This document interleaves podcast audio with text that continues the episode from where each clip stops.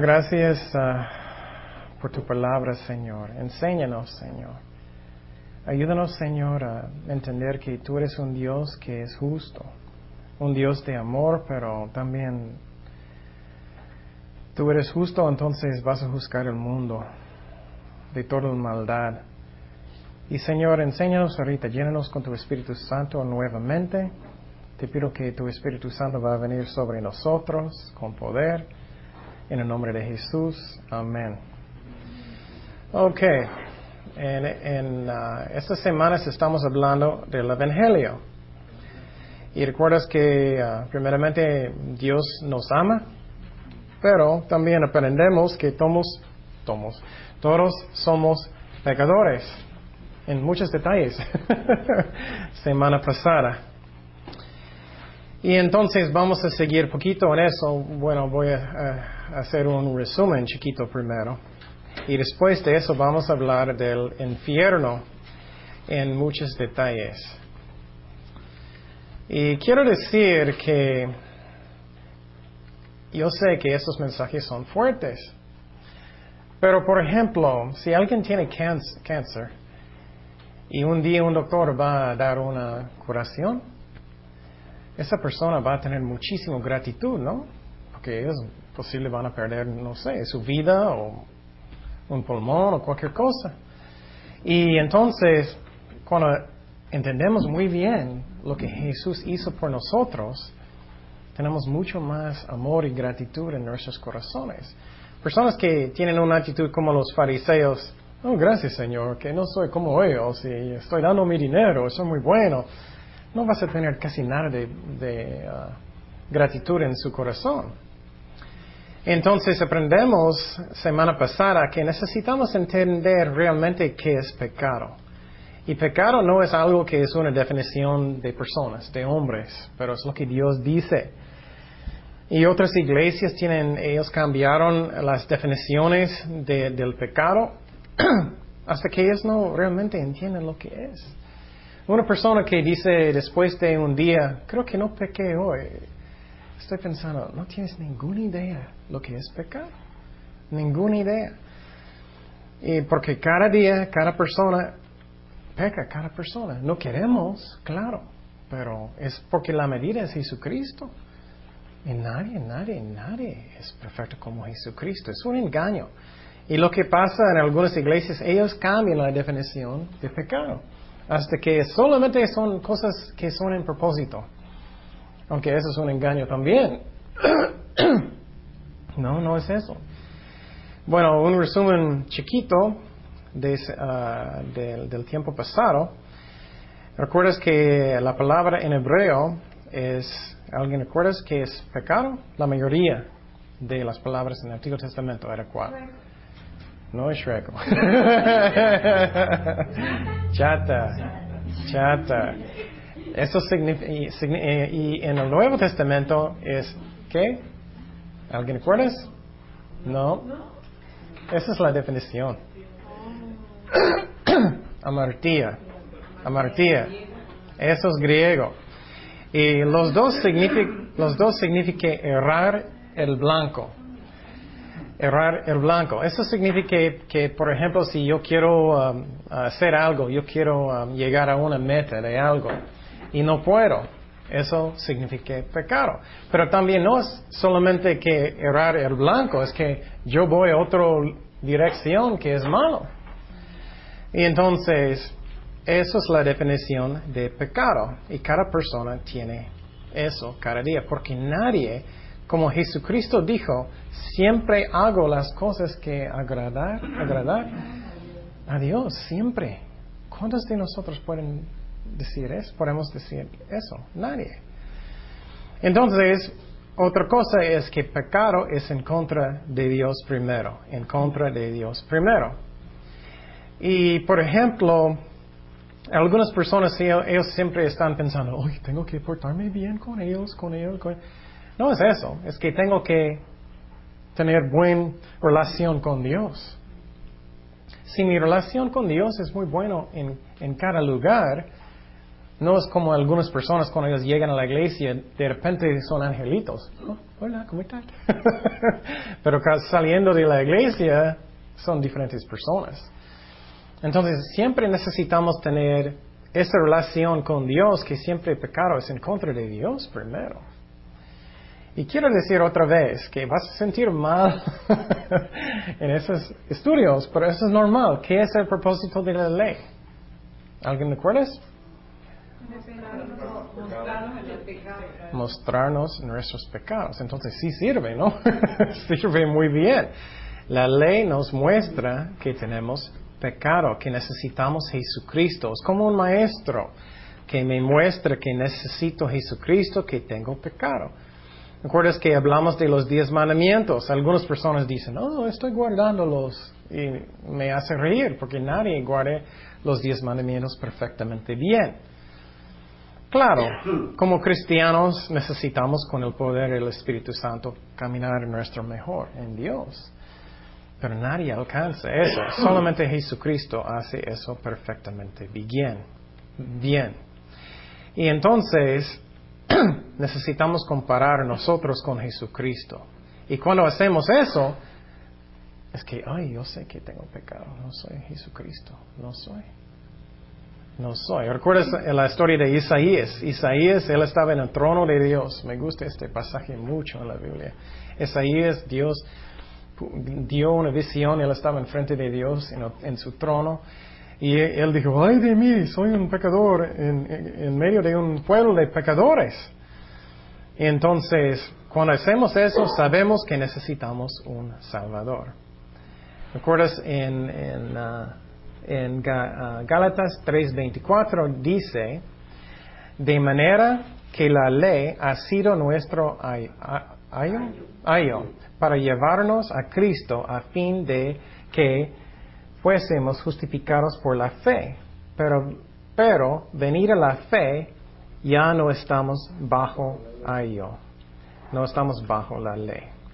Entonces, en las próximas semanas, cuando vamos a hablar de la justificación, de cuando Jesús murió, vas a sentir bien, bien bueno. Porque tenemos libertad en Cristo, no estamos bajo de la ley, estamos bajo del nuevo pacto y, vas a tener hoy, gracias Señor Jesucristo.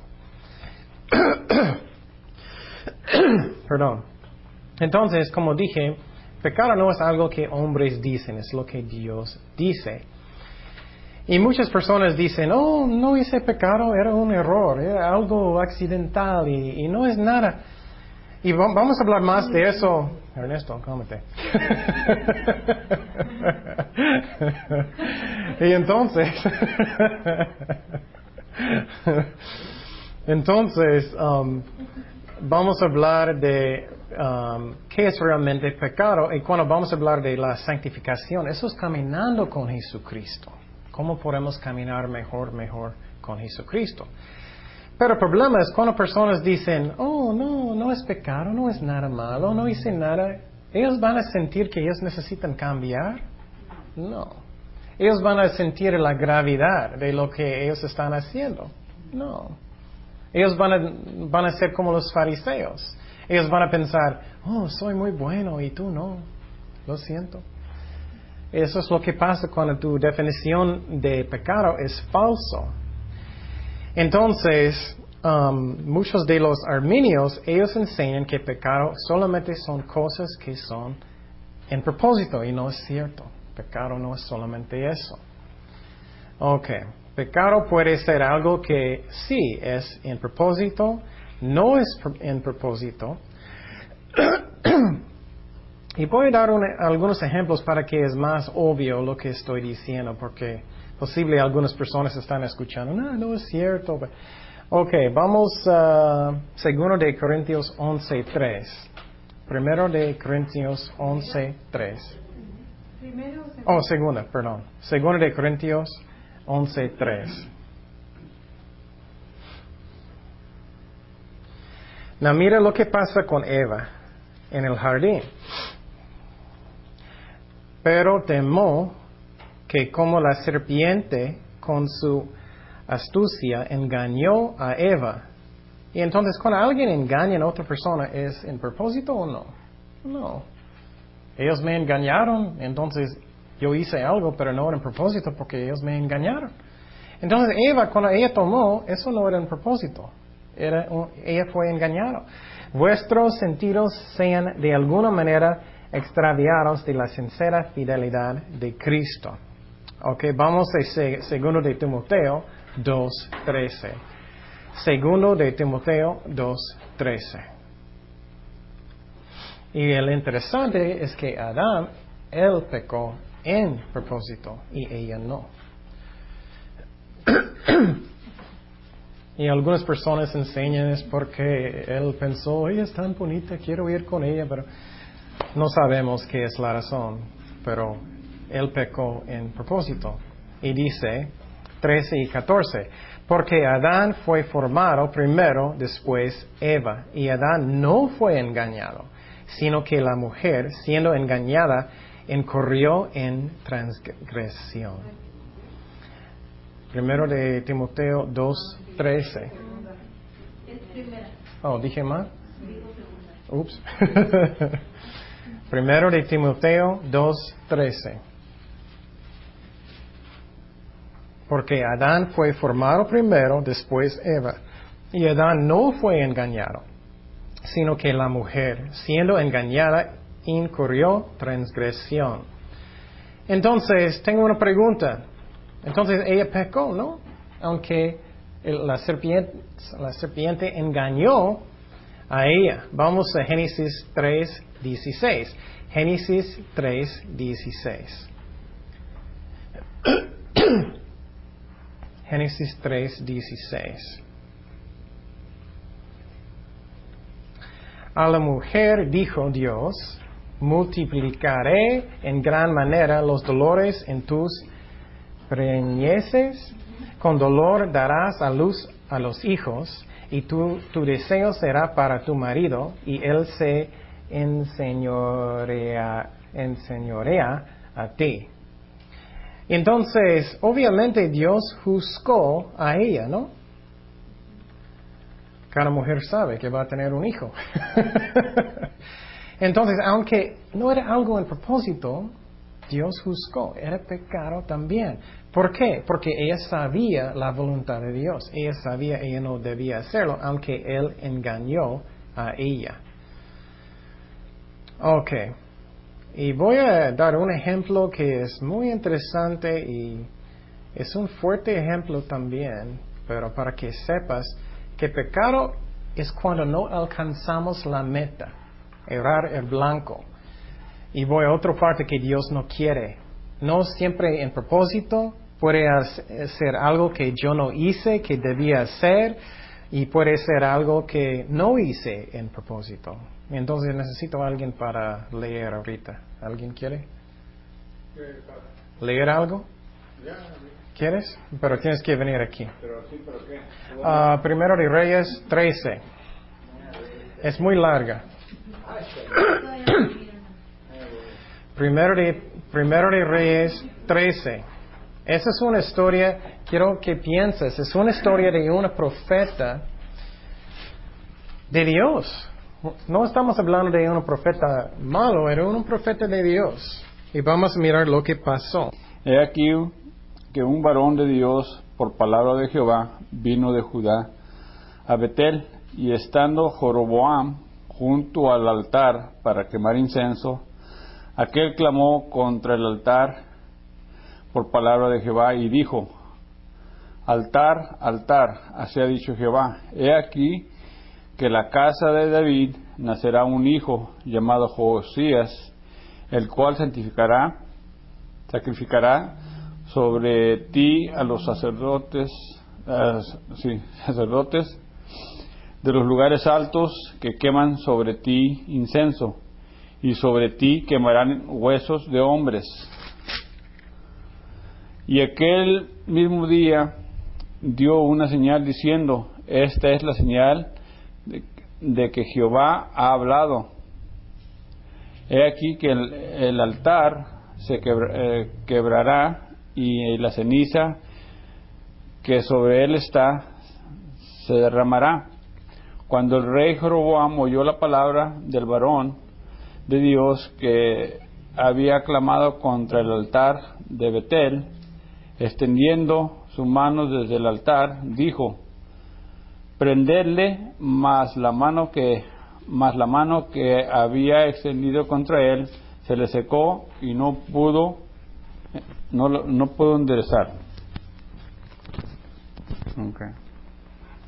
Y el altar y el, y el altar se rompió y se derramó la ceniza del altar y conforme a la señal que el varón de Dios había dado por palabra de Jehová, entonces respondió al rey y dijo, varón de Dios, te pido que, que ruegues antes de, ante la presencia de Jehová tu Dios, ores por mí, para que mi mano sea restaurada. Y el varón de Dios oró a Jehová y la mano del rey que se le, se le restauró y quedó como era antes. Y el rey dijo al varón de Dios, ven conmigo a casa y comerás y yo te daré un presente. Pero el varón de Dios dijo al rey, aunque me dieras la mitad de tu casa, no iría contigo, ni comería pan ni bebería agua en ese lugar, porque así me está ordenado por la palabra de Jehová, diciendo, no comas pan ni bebas agua, ni regreses por el camino que, que fueres. Regresó pues el otro, por otro camino y no volvió por el camino donde había venido de a Betel. moraba entonces en Betel un viejo profeta, el cual vino su hijo y le contó todo lo que el varón de Dios había hecho aquel día en Betel. Le contaron también a su padre las palabras que había hablado el rey. Y el padre le dijo, ¿por qué camino se fue? Y sus hijos le mostraron el camino por donde había regresado el varón de Dios que había venido de Judá. Y él dijo a sus hijos, ensilladme el asno, y ellos le ensillaron el asno, y él lo montó. Y yendo atrás el varón de Dios, le halló sentado debajo de una encina, y le dijo, ¿eres tú el varón de Dios que vino de Judá? Y él dijo, yo soy. Entonces le dijo, ven conmigo a casa y come pan. Mas él respondió, no podré volver contigo, ni iré contigo, ni tampoco comeré pan, ni beberé agua contigo en este lugar.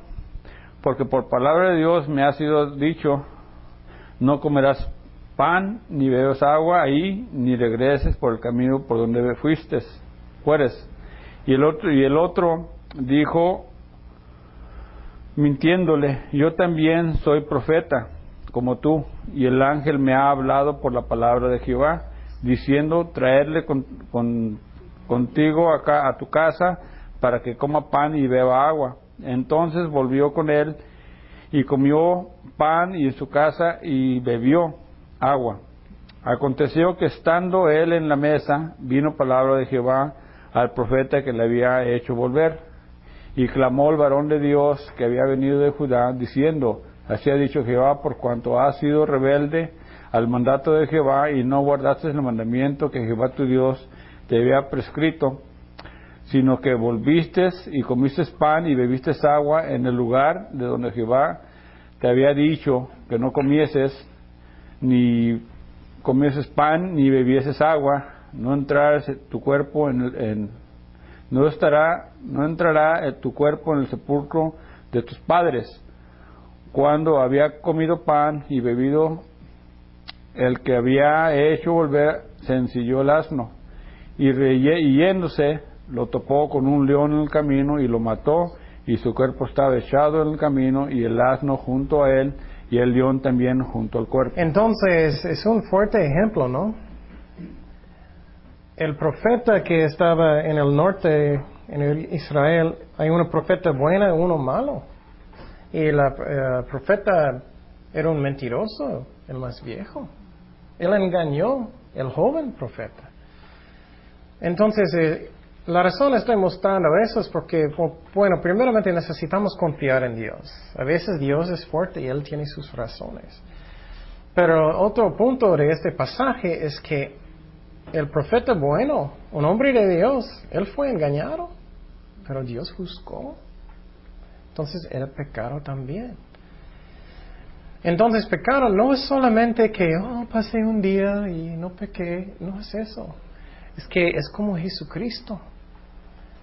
Cuando somos como Jesucristo es cuando no tenemos pecado. Y entonces, este Señor, Él sabía el mandamiento de Dios, pero Él, él creó un mentiroso en vez de Dios. Y Dios no quiere que estamos creyendo en, en mentirosos. Y entonces, pero el punto, la razón que dije este ejemplo es que pecado no es siempre solamente en propósito, no es. Es una enseñanza falsa. Otro ejemplo que es bueno es en Santiago 4.17. Santiago 4.17. Santiago 4.17. Y al que sabe hacer lo bueno y no lo hace, le es pecado. Entonces, no solamente cosas que hago, puede ser cosas que no. Por ejemplo, ah, puede ser algo chiquito. Posible Dios está diciendo, oh, quiero que tú ayudes a limpiar la iglesia y no haces. Eso también es pecado. O si Él dice, necesitas hablar con alguien y no lo haces. Eso también es pecado. O puede ser algo muy chiquito, tú piensas. Oh, necesitas dar el último pedazo de, de pie a tu hermanito. y no lo haces. Eso también es pecado. Entonces, quiero que es muy claro que pecado no es solamente cosas que son en propósito. También a mí, cualquier persona que puede leer 1 Corintios 13, cuando habla de amor, que piensa que ellos son perfectos, son bien engañados. El amor es sufrido, es benigno. El amor no tiene envidia, el amor no es jactancioso, no se envanece, no hace nada indebido, no busca lo suyo. ¿Cuántos de nosotros nunca busca lo que yo quiero primero? ¿Ah? ¿Cuántos? no se irrita. ¿Cuántos de nosotros nunca, nunca, nunca, no guarda rencor, no se goza en la injusticia, más se goza en la verdad? Todo lo sufre, todo lo cree, todo lo espera, todo lo soporta. Entonces es un engaño muy grande de personas que, que enseñan eso. Y hay una doctrina de santificación completo, algunas iglesias enseñan, eh, también se llama la, la santidad, esa doctrina. Es falso. Es una falsa doctrina. Y no estoy diciendo que ellos no son hermanos. Ellos son hermanos y mm, muchos son muy lindos. No estoy diciendo nada de eso. Pero es un engaño que personas piensen que ellos llegaron a este punto. Ok. Y también otros ejemplos de Jesucristo enseñó que es pecado. Um, ¿Recuerdas que hablamos cuando um, Jesucristo, él, uh, um, él estaba muy enojado porque personas estaban en el templo ellos estaban vendiendo palomas y otras cosas por mucho dinero. Eso es falta de respeto de las cosas de Dios. Eso es pecado a Dios. Otro ejemplo es hipocresía. Hablamos de eso también. ¿Recuerdas? y de eso, un ejemplo cuando ellos no, uh, los fariseos, ellos no querían ayudar a sus papás cuando ellos eran viejitos, no podían cuidar sus, sus casas. Ellos dijeron, no, no, pero eso es para Dios, no es para, eso es pecado también. Hablamos que, que um, avaricia, que, oh, yo quiero cosas de mi vecino, otras personas, eso también es pecado. Blasfemio es pecado también. Eh, ¿Recuerdas cuando los fariseos, ellos estaban diciendo que, que él estaba uh, um, sacando demonios de, con Beelzebub? Beelzebú. Beelzebú. Um, y cualquier cosa que tú no haces en la ley también es pecado. Orgullo, orgullo es, eh, es el más feo. Vamos a Mateo 23, 5. Mateo 23, 5. Jesucristo habló de orgullo. Mateo 23, versículos 5 al 7. Y creo que todos nosotros queremos hacer más cosas para Dios. Es muy importante, muy importante que guardamos nuestros corazones de orgullo. que no estamos haciendo cosas para que yo pueda estar en frente de otras personas. Oh, mira lo que él está haciendo. Oh, mira Ernesto, mira Mario. mira lo que ellos están, mira qué espiritual. Si eso está en tu corazón, tienes que quitarlo y orar inmediatamente. Dice en versículo 5, antes hacen todas sus obras para ser vistos por los hombres, pues ensanchan sus filacterías y extienden los flecos en sus mantos y aman los primeros asientos en las cenas, las primeras sillas en las sinagogas y las salutaciones en las plazas. Hola, pastor. Hola, reverendo. Hola. Y los hombres los llaman rabí, rabí. Entonces, cuidar, eso es pecado. Y quiero decir también que pecado es lo que está en nuestros corazones también, actitudes, todo. Es un engaño. Cuando pensamos que, oh, ya llegué, soy santo. Nadie. ok. Vamos a Lucas 18.9. Lucas 18.9. Lucas 18.9 al 14. Ese pasaje es muy chistoso, pero también muy triste. Había un fariseo y él estaba orando y vamos a mirar. Y Jesús, y recuerdas, Jesús está diciendo eso. A unos que confiaban en sí mismos como justos. Entonces ellos son muy llenos de orgullo. Soy muy santo. ¿Y qué pasa con personas que piensan que ellos son tan santos? Ellos miran a otras personas que, oh, tú no eres tan santo, ¿no? Eso pasa. A unos que confiaban en sí mismos como justos y menospreciaban a los otros. Dijo también esta parábola. Dos hombres subieron al templo a orar. uno era fariseo y el otro publicano.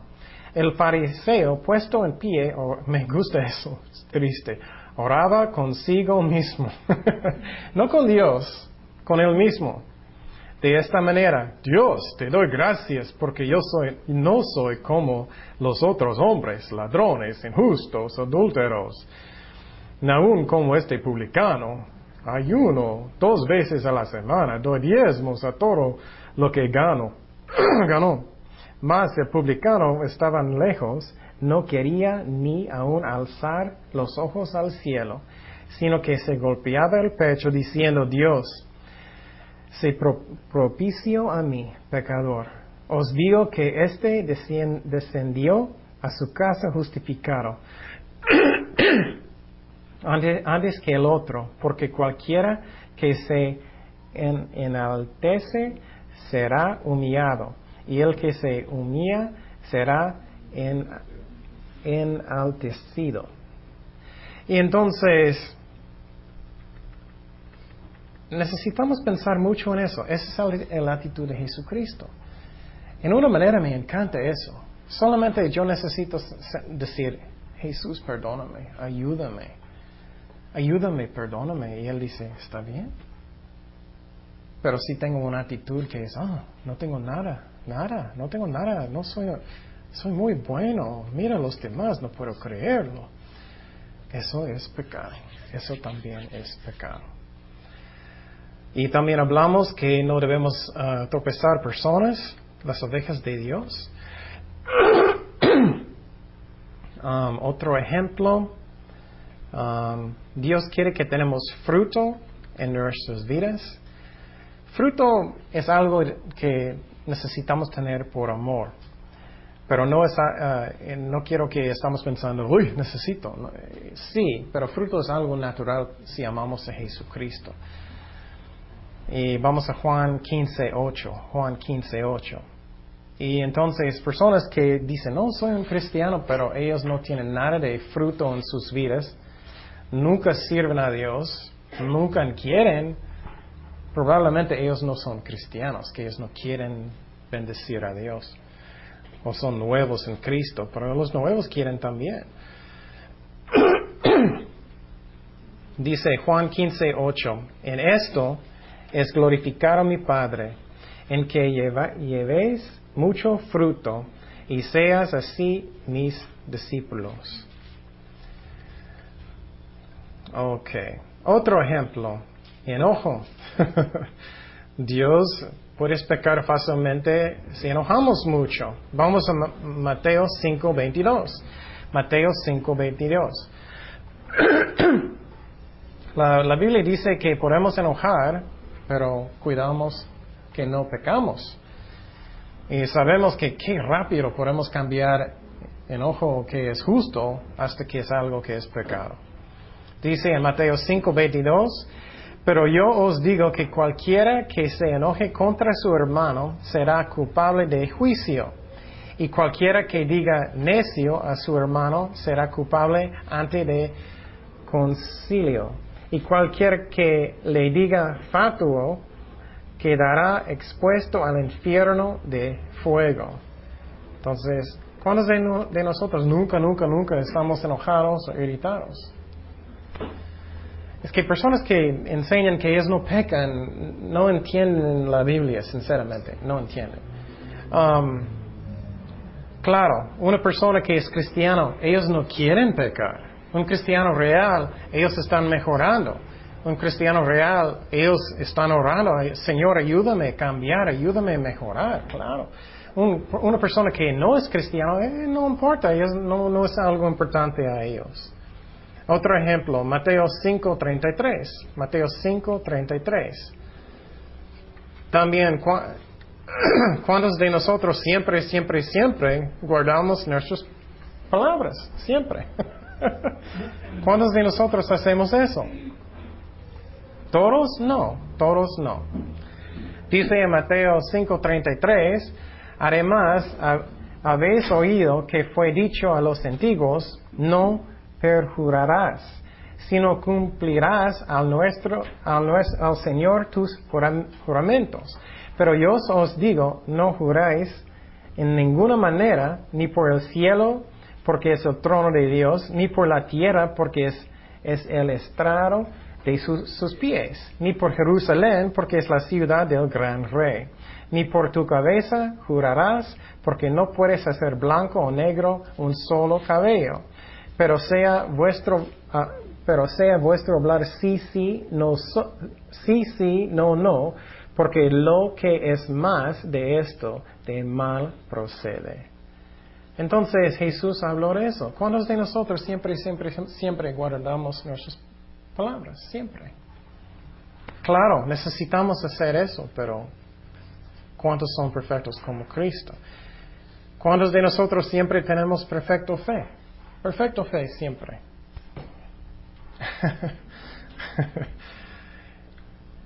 es que después de estudiar pecado mucho, tú puedes ver qué ridículo es para alguien para decir, oh, siempre hago las cosas como agradar a mi Padre. ¿Siempre? No. Cuando Jesucristo, antes de la crucifixión, ¿qué pasó con él? Él dijo a los discípulos que, ¿puedes orar conmigo? ¿Puedes orar conmigo, por favor? Él iba a morir en la cruz, ¿recuerdas eso? ¿Ellos qué? Estaban durmiendo. Ellos no tenían apnea como yo. Ellos podían dormir. Eso es pecado también. Ah. Y entonces, ¿qué? Todos somos pecadores. Claro, las personas que no tienen a Cristo constantemente, cristianos, ellos deben mejorar, claro que sí, con el poder del Espíritu Santo. Y vamos a, aprender más adelante en la santificación, con el poder del Espíritu Santo, podemos caminar mejor y mejor. Pero como perfecto, como Jesucristo, como santificación perfecto, no, no. Y entonces, todos somos pecadores, ¿qué es la pena de pecado? Uno era que la muerte espiritual. Vamos a hablar de eso en la segunda parte.